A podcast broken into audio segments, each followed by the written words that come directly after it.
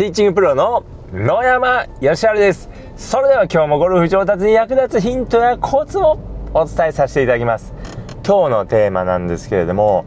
ライバルと一緒にラウンドする時に注意していただきたいことということでお話しさせていただきます。まあ、ゴルフこうラウンドする時はですねこういつも同じ人でと一緒に回るとかですね、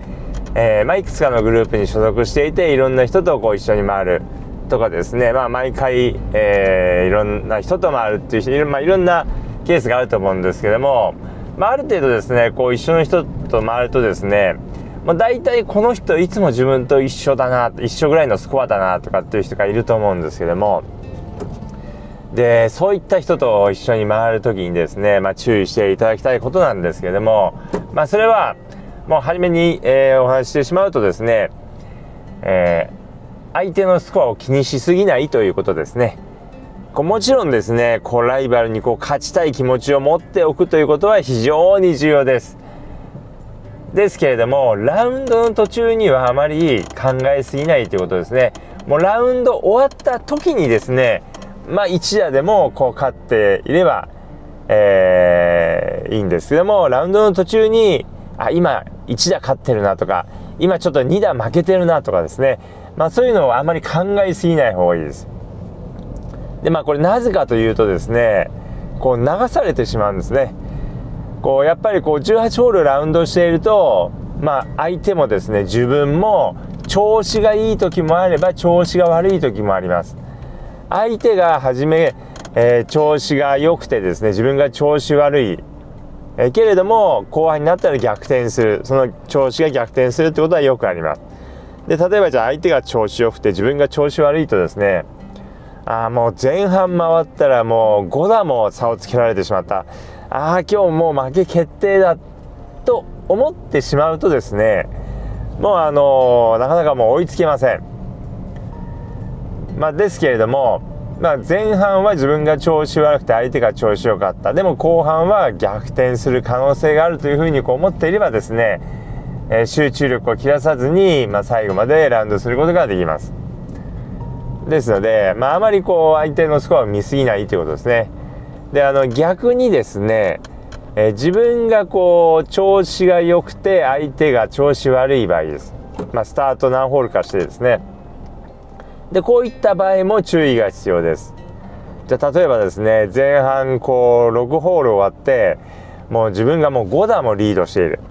となるとですねこう結構気持ちに余裕が生まれて、まあ、それでいいプレーができればいいんですけれども例えば相手がミスをしてしまった場合相手が、まあ、ミドルホールのじゃあ、えー、ティーショットで OB を2発打ってしまった場合まあ、こういった場合はもう自分としてはですねもうただでさえ結構リードしているのに相手が2発も OB 打ってくれたとなるとですねかなりも気持ちが楽になってしまって、まあ、相手は OB2 発だからまあ、えー、ミドルホールでうまくいったとしても8ぐらいにはなるから、まあ、自分はボギーとかダボでも、まあ、全然いいな取りでも全然いいな相手には勝てるからいいなと思ってしまうとダメです。で自分の実力が例えばじゃあ、えー、まあ、100ぐらいで回る人であればボギーか、まあ、ダボでは回れると思うんですけども、まあ、それをあの1打でも良くするように頑張って回るということですね。もう取りでもこのホール相手に勝てるからいいやとかって思わないということですね。でそういうふうに 思ってしまいますとやっぱりこう自分も気が緩んでですね、えー、いつものスコアよりも打ってしまうということがこうよくあります。まあ、ですので相手がですねいくら調子悪くてスコアを崩していたとしてもですね、まあ、気もこう、えー、まあ、確かに楽にはなるんですけれども気を抜かずですねとにかくもう自分が一打でもよく上がるってことを考えていただくといいです。でやっぱりですねこうどうしても相手見てしまうんですけどももう途中のスコアっていうのはですねあまりこう見ないということです。まあ、1打勝ってるとか2打負けてるとかですねそういうことを、え見ないということです。ああもう6打も差が離れてしまったとかですねそういうことを見ないということです。もう常にもう勝っていても負けていてもえ常にもう自分のスコアを1打でも良くするようにえ心がけてラウンドするようにしてください。それからですね、えあとこう意識していただきたいのはまああの勝つ時はもう圧倒的に勝って負ける時は僅差で負けるということです、まあ、どういうことかというとですねこう例えばじゃあ、えー、15番まで終わってですねもう、えー、7打リードしているとします。でまあ普通にいけばですね勝ちはほぼ確定なわけです。まあレベルによっても違いますけれども普通にいけばまあほぼ勝ちは確定なので、まあ、そこからはですねこうちょっとこう、えー、適当に回らないでもうあの1打でもよく上がるということですそういう時でも1打でもよく上がるということですでまあそれ自分のスコアが良くなるってももちろんありますし相手にとってもですね7打差で終わるのと10打差で終わるのでは結構気分が違うんです。でまあ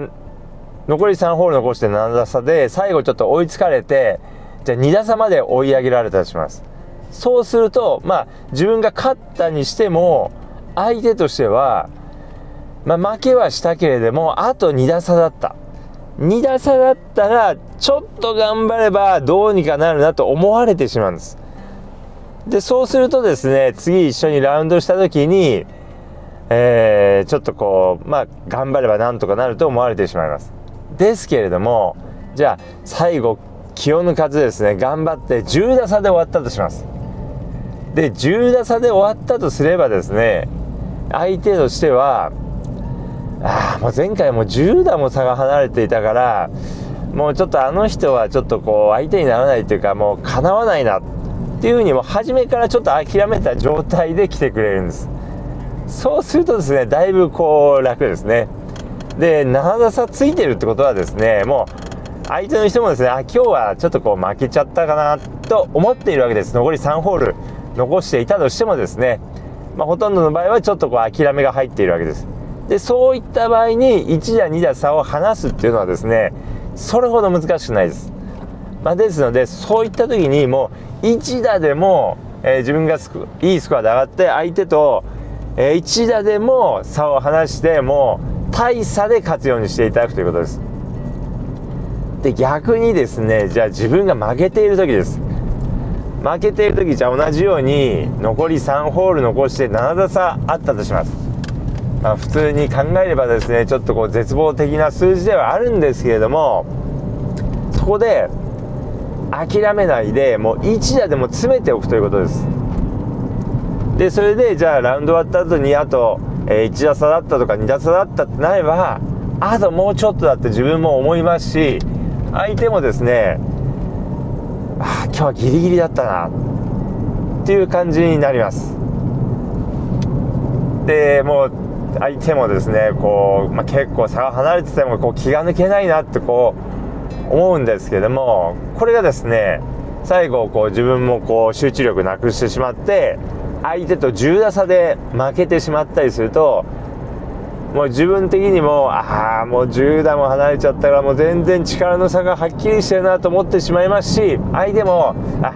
あの人は結構あのー、まだ自分とはこうかなり実力の差があってまあ結構こうイージーだなと思われてしまいます。でそういった状況でですね次のラウンドを回るとですね全然こう違った結果になってきます。まやっぱりこうゴルフはですねメンタルが結構大きいですのでもう勝てると思ってラウンドするのとああまた今日も負けちゃうんだろうなと思いながらですねラウンドするのではもう結果が全然違います。ですのでもう勝つ時は圧倒的に負ける時は僅差で、えー、ラウンドするようにしてくださいまあ常にあのー、まあどういうことかっていうと常にもうどんな状況であれ大差で勝ってても大差で負けてても常にもう全力を尽くして一打でもよく上がっておくということですね。ということがですね非常にこう重要になります。まあ、ですのでぜひですね今度ライバルと一緒にラウンドするときはですねこのことを考えていただいてラウンドしていただければと思います。ということで今日の音声はこの辺で失礼させていただきます。